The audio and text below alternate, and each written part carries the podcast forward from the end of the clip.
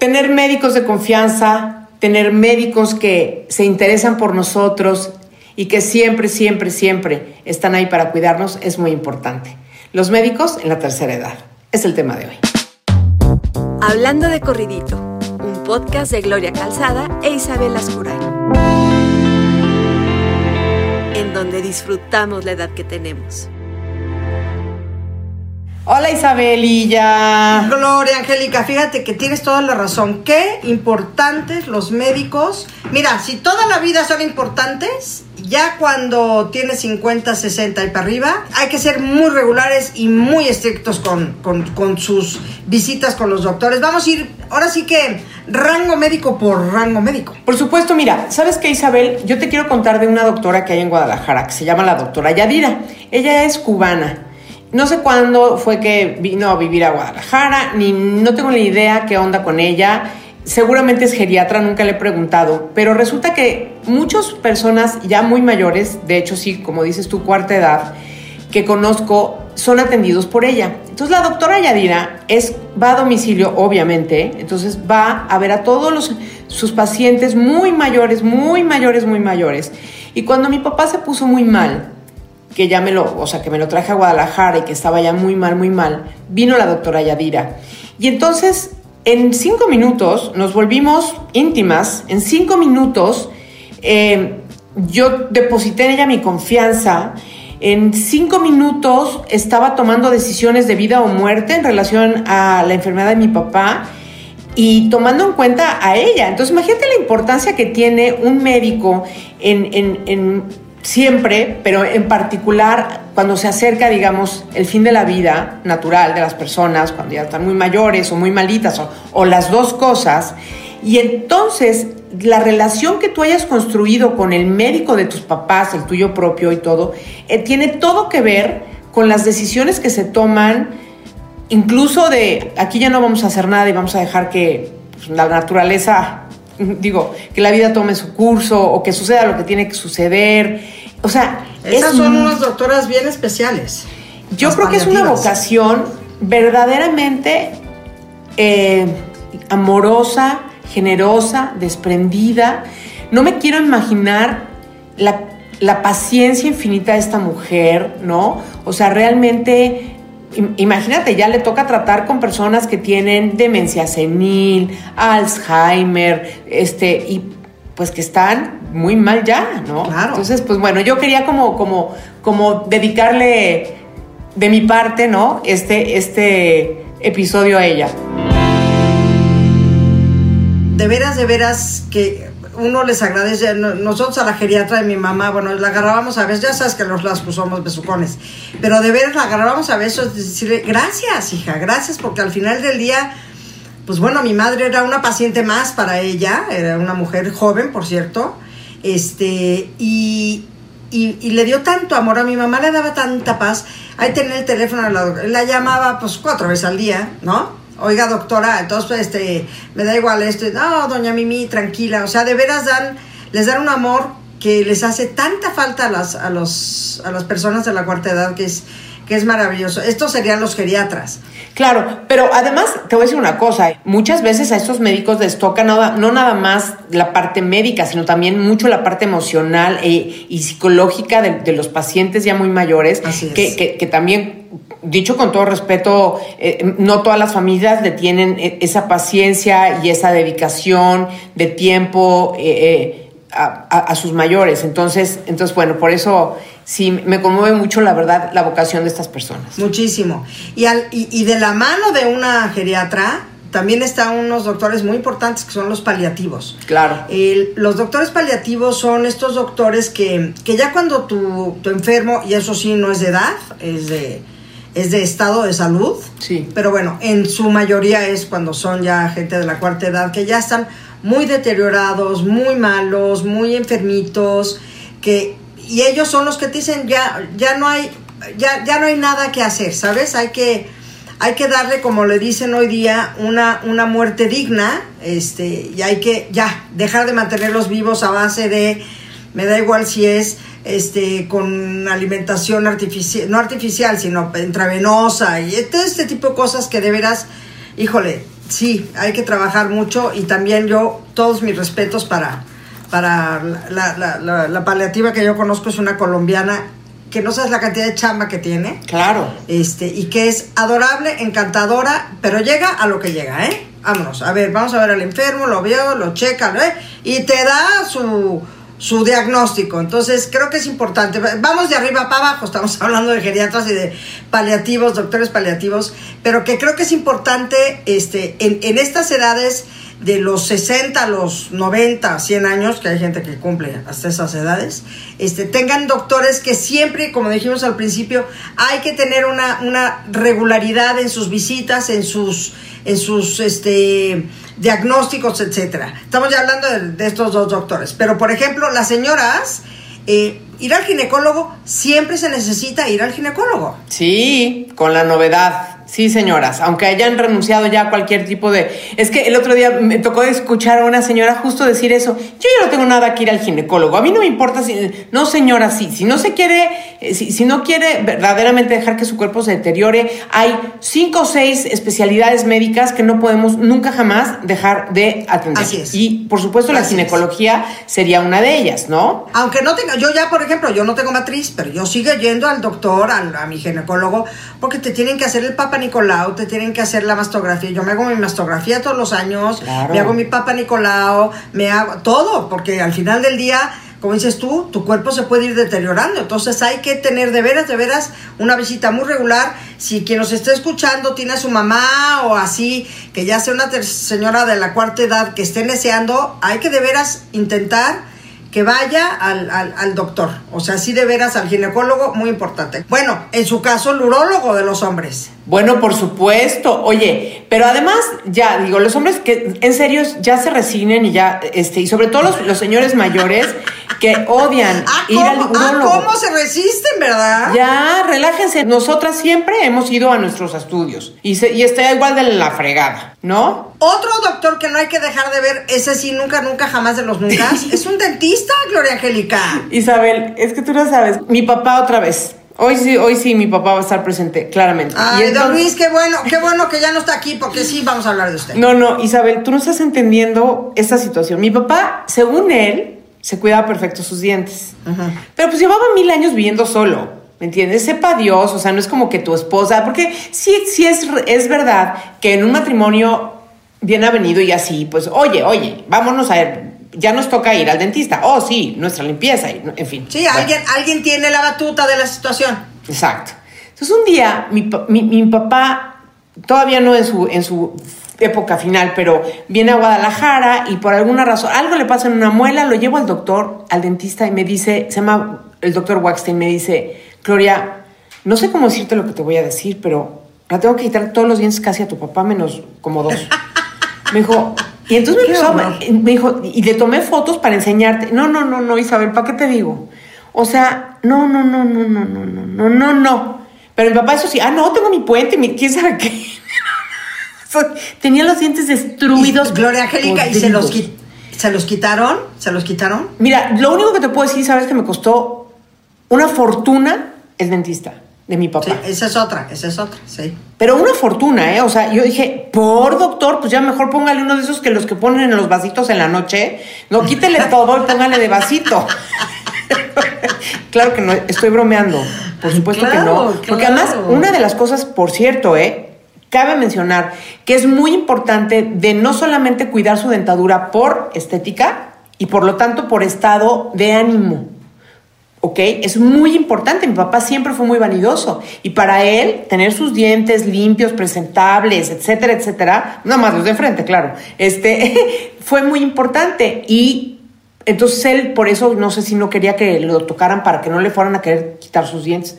Pero había un factor ahí de quererse ver bien y todo el rollo. La otra Ajá. es que cuando no tienen bien sus muelas y todo, no procesan bien los alimentos. Claro, porque les duele masticar o no tienen la fuerza o tienen este, se les mete, luego pasa que ya las encías se empiezan a meter en los dientes, entonces se te queda comida en la boca, o sea, es un problemón. No, no, no. El dentista no puede fallarle a una persona, que- bueno, nunca. Mira, Nunca. Isabel, yo que he sufrido, lo he dicho muchas veces, eh, que sufrí de tan mala dentadura toda mi infancia, mi adolescencia y todo el rollo hasta que ya por fin tomé medidas severas del asunto. Este, por el pH de mi, de mi boca, por cierto. Sí, sí, ¿eh? sí, sí, Porque ese es un mi, problema. Mi, mi pH es bastante ácido. O era, ¿eh? Creo que ya cambió bastante, de hecho. Pero a lo que voy es que la importancia del dentista a veces la menospreciamos, pero híjole, mano, yo creo que sí es alguien que nos puede acompañar a lo largo de nuestra vida para nuestro bienestar. Qué importante es. Exactamente, porque aparte te puede hablar, te puede dar muchas enfermedades de la boca, aquello que dices, hijo, es que esta señora, esta abuelita, qué mal aliento tiene y tal. Claro, tienen muchos problemas porque pueden tener gingivitis, este, Periodontitis. eh, enfermedades de las encías, periodontitis. A mí me tuvieron que operar de las encías. A mí también. Este, que fue un dolor fue terrible porque se te va, si no tiene, y mira que yo soy bien estricta con mi dentista, voy, voy cada tres meses a hacerme limpieza, por lo mismo, yo también tengo el pH muy ácido y entonces provoco ciertas cosas en mi, en mi, en mi boca, en mis dientes, que entonces la- las encías ya se me subieron mucho, en fin, pero sí hay que tener mucho cuidado de no dejar de ir al dentista, porque te puede, bueno, hasta cáncer de boca te puede dar, ¿eh? De hecho, una, una, una amiga de Mimi me acaba de decir que le, le dio, llevaba días diciendo me duele la lengua y tengo un afta y meses y meses y un dentista y otro y otro y otro. Hasta que ella dijo, no, aquí algo anda mal. Fue con un, este... mm, Oncólogo. Con un oncólogo y tenía cáncer en la lengua, ¿qué te parece?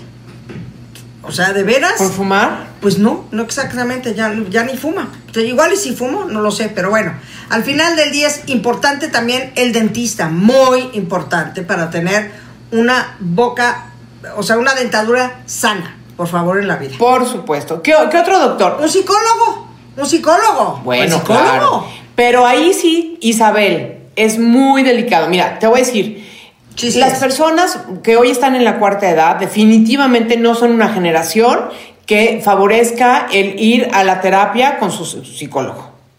Para nada. Para nada. No, pero te voy a decir una cosa. También hay muchos este, geriatras que tienen la especialidad eh, psico- de psicólogo, que ahí Sí. está el detalle. Ahí Diría está. el detalle. Cantinflas. Exactamente. Te voy a platicar Cuéntame. otra señorita que está en Guadalajara. Y entonces ella, fíjate, es una chava que debe tener Melanie. Tiene, yo creo que tiene ni 40 años. Y un, un día me dijo, Gloria, mi pasión, mi pasión es trabajar con las personas muy mayores. Mira, ¿ves qué bonito? Eso es lo que más me hace feliz. Es bendita vocación de esta mujer, ¿no? Bueno, Hombre. Entonces, además de que tiene, su negocio es que tiene una casa para, del retiro para personas muy mayores. Este, además, ella está especializada en darles terapia uno a uno a las personas mayores. Y entonces mi mamá iba con ella. Y jugaban jueguitos. Y, y entonces ella está siempre como midiendo o, o observando, eh, digamos, las capacidades cognitivas que, que- si- van, de- este, ya sabes, este, disminuyendo o que si se le van olvidando más las cosas o que si se les empieza a ir el avión. Y entonces, si tienes la posibilidad de, que tu adulto mayor se, eh, esté cerca de alguien que tenga esas aptitudes, capacidades, conocimientos, mejor dicho, está increíble porque les voy a decir una cosa, hay muchos, muchas casas del retiro que tienen servicio para externos. O sea, no tiene que estar tu abuelita o tu tía o tu mamá este, viviendo en, en ese hogar para gente mayor, sino que además hay clases y hay este, actividades, Actividades, para que exacto. este, pueden ir. Y entonces eso es súper recomendable y quizá ya no es, no es propiamente una terapia psicológica, pero es un paliativo emocional, este, ocupacional impresionante. Estábamos platicando con el esposo de una prima mía y decía, es que estábamos hablando de las jubilaciones, que pues antes se jubilaban a los cincuenta y tantos, a los 60 ya andaban jubilados, o sea, hoy a los 60 tú y yo estamos en la plenitud, no sé cómo decirte, o sea, nos queda como mucho, mucho por delante, imagínate tú y yo si estuviéramos ya ahorita jubiladas y metidas en nuestras casas, pero bueno, a lo que voy es, me contaba Luis y decía, no, es que hay muchos amigos míos que están retirados y entonces claro que tienes que reinventarte y buscar qué hacer, porque al final del día cuando eres una persona que llevas trabajando desde tantos años, o sea, yo qué sé, 40 años, 50 años trabajando, de repente de un día para otro dejar de trabajar claro que te deprime, claro que te viene un breakdown horroroso, este, te sientes inútil, te sientes este, poco apreciado. Entonces, creo que aunque te retires, porque hay muchas empresas que te retiran a cierta edad, si no eres tú dueño de tu propia empresa o, lo, trabajas en algo que sea propio tuyo, este, pues sí, hay empresas en que te, te, jubilan, pero entonces cuando te jubilen, busca una, un plan B para poder trabajar y para poder seguir siendo activo y seguir siendo productivo, no económicamente, porque igual ya económicamente ya estás brutal, emocionalmente. Es importantísimo. Sí, pero para esto es, es, donde entra este profesional que generalmente son capaces de ver cosas que nosotros no. Eh, sucede que de repente tú estás tan acostumbrada a tener un tipo de comunicación o diálogo con tu mamá, ¿no? Y, y que juras que todo está perfecto y normal y como siempre y, solamente hay veces que un externo es quien puede percatarse de que algo sí está cambiando o descomponiéndose, ¿no? Este, em, a nosotros nos pasó con, uno de nuestros papás en, un momento dado, ¿no? De que alguien nos dijo, no, no, no, no, no. Ustedes creen que eso está pasando porque, porque les están diciendo que todo está bien, pero, pero no, no está todo bien. Entonces, allí es donde, donde necesitamos esto. Ahora, el otro que es fundamental es el gastroenterólogo, una vez más. Ya dijimos... Ya, nuestro Pepe Bandera que tanto adoramos. Otra vez Pepe Bandera es en The House. Mira, Pepe que sí atiende a mi mamá. Te voy a decir una cosa. O sea, Pepe es, Pepe es un médico. Bandera is in the house, sí señor. Exacto. Es un, es un doctor. Espérame, que no te oigo. Que se me ha caído el audífono. Oh, oh, ok. Ya, ¿Pepe Bandera qué? No, que además de que es un médico de lo más capaz y en fin, este, es un hombre con una compasión y con una, con una, e, este, ¿cómo se llama? Compasión humana y verdaderamente sorprendente. tiene un trato divino. Sí, entonces él va más allá cuando, cuando le toca estar con pacientes mayores, él va mucho más allá de solamente ¿y dónde le duele? ¿y cómo está eh, evacuando? ¿y de qué colores? No, o sea, cero. Él va mucho más allá y entonces también, fíjate, estamos hablando de muchos médicos de manera independiente, pero al final también en un momento dado puedes crear una especie de red en donde, en donde los médicos hablen entre sí. Eso, eso es una belleza también. Si logras ¿eh? hacer una red de tus médicos donde, donde pueda haber una cierta comunicación en momentos específicos, donde haya necesidad de, de que entre todos tomen decisiones, es una maravilla, Isabel. Ahora con el oftalmólogo, que ese es otro doctor maravilloso que hay que, que, hay, que no hay que dejar de visitar nunca en la vida. Sí. Porque cuando vas creciendo, claro, la famosísima vista cansada, sí, muy bien. Pero hay muchas cosas que hay que revisarse. El, glaucoma, las cataratas, este. La mácula. La mácula. Te tienes que revisar el ojo, tomarte la presión. O sea, de veras es bien importante ir a, a un, a un oftalmólogo este, que no es lo mismo que el que vas a hacerte los lentes y te revisa, ¿eh? Señoras y señores, no, no, por favor, que no estoy quitándole crédito, pero un doctor oftalmólogo es el especialista Juan Camaney de los ojos, no, no nada más del, sí. No, tienes toda la razón, Isabel. Eh, eh, es toda la diferencia del mundo. Mira, César Sánchez Galeana, que es, que, es el mío, por ejemplo, este, el otro día ya me midió, afortunadamente ya descartó que yo esté con glaucoma y cosas así, porque entonces que también esa es otra. Tú puedes ir anticipando si, si en, en, caso de tener alguna predisposición, no sé si se, si se diga de esa manera, a, por ejemplo, a glaucoma, insisto, este, puedes ir tomando medidas de precaución, eh, este, ¿cómo se llama? Y como dice Pepe Bandera, eh, prevenir es vivir y es mucho más barata y es mucho más inteligente la medicina preventiva que la curativa. Ahí, de ahí el dentista de tu papá, claro, te costó un ojo de la cara porque si lo hubiera hecho con tiempo, pues bueno, no llegas a esos extremos, que eso es lo importante, eso es lo preventivo, por supuesto. Claro. También es bien importante un cardiólogo, un cardiólogo de confianza importantísimo. Claro. El cardiólogo y el neumólogo, yo también creo que tienen que estar muy de la mano, fíjate. ¿Y el neurólogo? Y el neurólogo también, sí señor. Bueno, es que depende también de los padecimientos que tenga cada persona, ¿no? En el caso de mi mamá, que estaba súper mal de los pulmones, a ver, pues el neumólogo era... Claro, dormíamos con él, no sé cómo decirte. Claro, y yo con el neurólogo de mi papá por su Parkinson y sus cositas que tenía, ¿no? Exactamente, entonces sí, sí depende mucho, pero creo que son doctores que hay que por lo menos en, en, una, en una edad ya muy avanzada, una cuarta edad, hay que visitarlos. Hay que ir a ver eh, al cardiólogo. Ah, está perfecto de su corazón. Gracias, next. Este, oye, Isabel, estoy pensando que, que, nos están escuchando de repente gente que tiene veintitantos años a decir, ¿qué depresión? No, esta es información importantísima que tienen que saber. Si no es por Sí. ustedes mismos hoy, es para sus padres, sus tíos, las personas mayores con las que ustedes tratan. Esta es información general que realmente les ata- nos atañe a todos. Aparte te voy a decir una cosa, tener un, un doctor que sepa todo tu historial desde, desde muy, haz de cuenta, mi doctora que me hace las mastografías, llevo 17 años haciéndome la mastografía con ella. Claro. Entonces sabe mi historial, ya sabe, eh, eh, ah, oye, no, que esto, siento aquí una, no, no, acuérdate que eso es una mama que está medio inflamada, que tiquitín, ya te la, ya te conoce. Antes, antes, muchachos, aunque no lo crean ustedes, antes había doctores de, de estas, estas, este, como portafolitos eh, de doctor clásicos que te iban a visitar a tu casa. Hoy ya eso ya no existe. Solamente existe ya para las personas de la cuarta edad, porque los geriatras hacen eso. Justamente van a visitar al enfermo a donde esté. Claro. Pero pues no, el oftalmólogo, el, el, el urólogo, el dentista, pues no, no van a la casa de uno, ¿verdad? Pero sí tener esta, este historial con estos doctores desde chavos, o sea, porque date cuenta, yo sé que nos escucha Rodrigo, mi sobrino. Rodrigo tiene 36 años. Este, pues ya. Mayor persona. Te- no le digas mayor, no.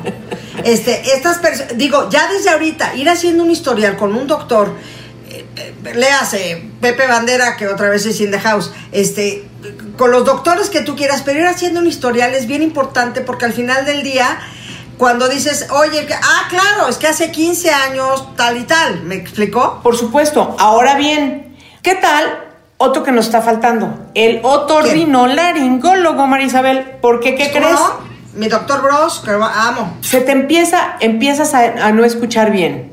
Y entonces, ¡eh, mande! ¿Qué dijo? Eh, eh. Oye, No. y vas con el, y vas con el otorrino y le sacan a los abuelitos unos tapones de cerilla Sí. que te los quiero dejar de claro, no oyen nada, pero no es porque estén perdiendo la audición, No. es porque tienen tapado el oído. No solamente es por eso, sino porque yo- yo no me sé las partes del oído, ya no me acuerdo. Pero hay una membranita que es la que rebota y entonces, fíjate, que una prueba bien padre que hizo el doctor. Entonces dice, mira Gloria, tu mamá escucha bien, pero esta membranita justo rebota, es como el buffer de las bocinas, ¿no? Ok. Las, las P's, los rebotos, o sea, como las consonantes, ¿no? Rebotan y ahí. se- Entonces, es muy chistoso porque se vuelve dura, se va, se va endureciendo con los años y entonces dice, si escuchan, pero ya no se escuchan así porque ya no distinguen las consonantes. Sí, ya no como oyen que la corneta del oído M. se va se va deteriorando, ¿sí? Ajá, entonces, por eso, después de ir al doctor y no vas al oftalmólogo para asegurarte que la persona pueda leer los labios. Porque ya no vamos, o sea, Oye, clases de braille o así, ¿no? De leer la boca o alguna Sí. cosa así.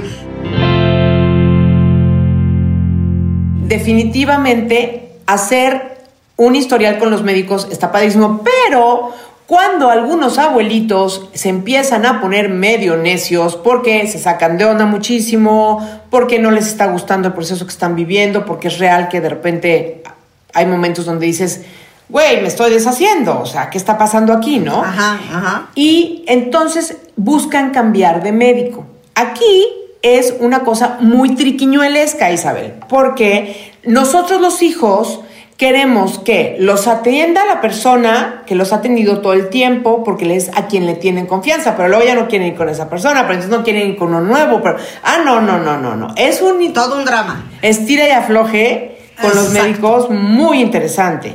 Otro doctor muy importante con, con nuestros, nuestros abuelitos de la, tercera, de la cuarta edad es el nutriólogo. Ah, qué mal comen los señores. ¿Cómo se ponen de rejegos y comen? Le haces un sándwich. Mi mamá se comía un cuarto, un cuarto de sándwich. Mi ya mamá no quiero ya está- no está teniendo hambre casi mi mamá, pero sí se come los chocolates. ¿Ves? de acuerdo, de acuerdo.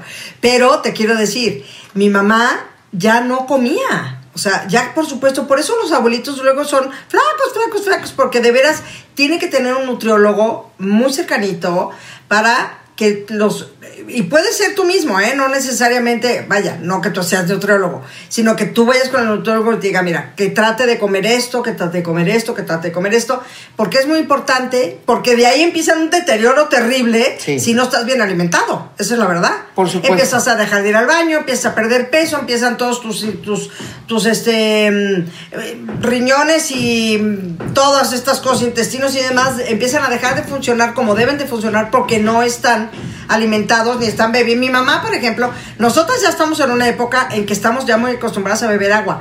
Te afirmo que tu mamá y mi mamá no beben agua. Claro que tienes toda la razón. Mamá sí. No beben Le ha agua. costado mucho trabajo, pero este, pero. Mi mamá era de la- obligación. A ver, mamita, venga, otro vasito con agua. Ay, no, mija, es que ya me aburrió. No, mami, y nosotros somos de empinarnos, boté, o sea, una, un litro y medio al día. Ellas no, no se les enseñó, no estaban 100%. acostumbradas. De acuerdo. Entonces, sí, y el agua es vida, salud. Salud.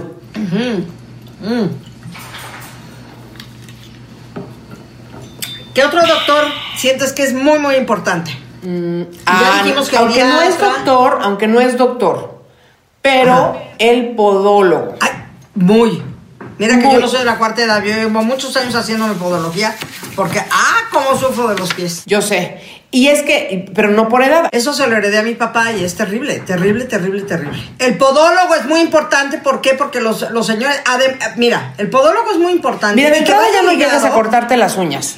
Por supuesto, bueno, mi mamá sí, hasta el último día de su vida se estiraba de que decía, yo no puedo creerlo, cómo mi mamá se estira de una manera increíble. Pero fíjate, hay que, hay que hacer tai chi, hay que ayudarlos como a estirar. A ver, un yo, yoga, el papá de Cuellar divino de mi vida, hacía yoga a sus 85 años. Eh, Claro que no llegaba ni a la rodilla, pero no importa, la forma, la, la cosa es mover el cuerpo, mover... Claro. eh, eh, mover las manos, mover las articulaciones, que hagan tai chi, que hagan este cosas así como naturales, que, que Respiraciones. sí, yo hago mis 20 minutos todos los días de estirarme como gato, como digo yo, estoy Siento que vas a durar desox- 120 años, Isabel, tú. des- estoy desoxi ya hablamos en algún eh, programa lo importante que era moverse y no oxidar el esqueleto que es que se va oxidando, pues sí. Sí. Perdón, eso Gloria, eso, eso, muévase, muévase. este, ¿qué otro doctor nos falta? No, el del alma. Ay, sí. Este, no, yo creo que yo creo que Yo esos creo son que ya estamos. Ya estamos, ¿no? O sea, los Sí. órganos vitales están cubiertos por el médico, pues, este, digamos, un médico general, tu médico de cabecera, ¿no? Es fundamental eh, llevar también, ya siempre lo decimos, tener siempre tu historial médico a la mano, si puedes digitalízalo, este, tenlo siempre, siempre a la distancia de un USB o en tu propia computadora, en un archivo especial donde puedas acceder a todo el historial de tuyo, de tus hijos, de tus familiares más cercanos, en donde te puedas tú inmediatamente este, asegurar de que Tener la información adecuada, claro. de que el evento fulanito de tal, sepas cuándo fue, qué medicamentos le dieron, cuánto tiempo le duraron los síntomas, etcétera, etcétera. Fíjate que otra cosa bien importante que hacemos con mi mamá, que estoy segura que no sé si tú con tu papá lo hacías, pero estoy segura que tú porque te conozco, este, llevar un librito de exactamente la medicación, cuáles son, a qué hora hay que tomarla, ya se le dio la de tal, ya se le dio la otra, porque mi mamá, por ejemplo, de repente abría, este... Si nos íbamos al rancho, por decirte, entonces se llevaba su cajita con lunes, martes, AM, PM, pero entonces ella ya se hacía pelotas, claro que ya lo controlábamos nosotros. Ay, Isabel, ¿no? ¿me hago pelotas yo si me tomé la hormona o no? Por eso, entonces ya eh, yo tengo perfectamente así en mis en mi en mi bolsita de donde tengo todas las vitaminas y todo. Arriba dice dos en PM, una en AM, ya sabes, para, para no hacerme pelotas. Pero bien importante llevar ese récord que acabas de decir, bien importante. Vas con un doctor nuevo porque te fuiste a vivir a otro lado o porque ya no quiere tu mamá o tu papá ver a ese mismo doctor y decir, Claro. ¿y qué tomaba? Este, Claro. yo tenía aquí en mi teléfono, en mis notas, todas las medicinas de mi mamá. No me extraña, jamás me he extrañado, siempre lo han hecho muy bien. Y, y- y Ahora por- yo digo, ¿qué va a hacer mi pobre hijo que, ten- que tengo uno? Con su, con su madre que soy yo. ¿Me entiendes? Nosotros éramos seis, ustedes son tres. Bueno, por lo menos se, se, se, se, alivian a la chamba. Aquí mi pobre chamaco va a tener que lidiar conmigo nada más solito. He de darle todos estos datos, fíjate. eh, y a mí también, y a- o sea, o sea, no nomás a él.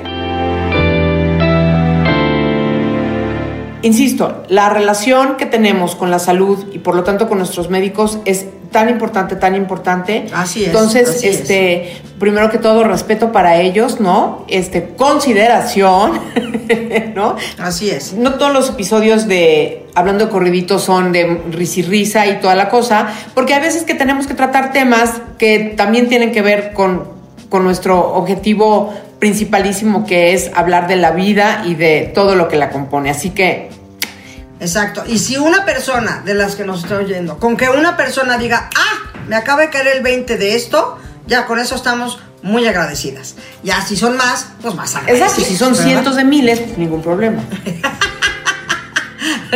Calzada, te quiero. Yo también, Isabel. Escríbanos, ya saben a dónde. Mándenos sus sugerencias de temas. Mándenos las anécdotas de su familia. Les mandamos un beso Es muy importante. grande. Gracias. Hasta la próxima semana. Chao. Adiós.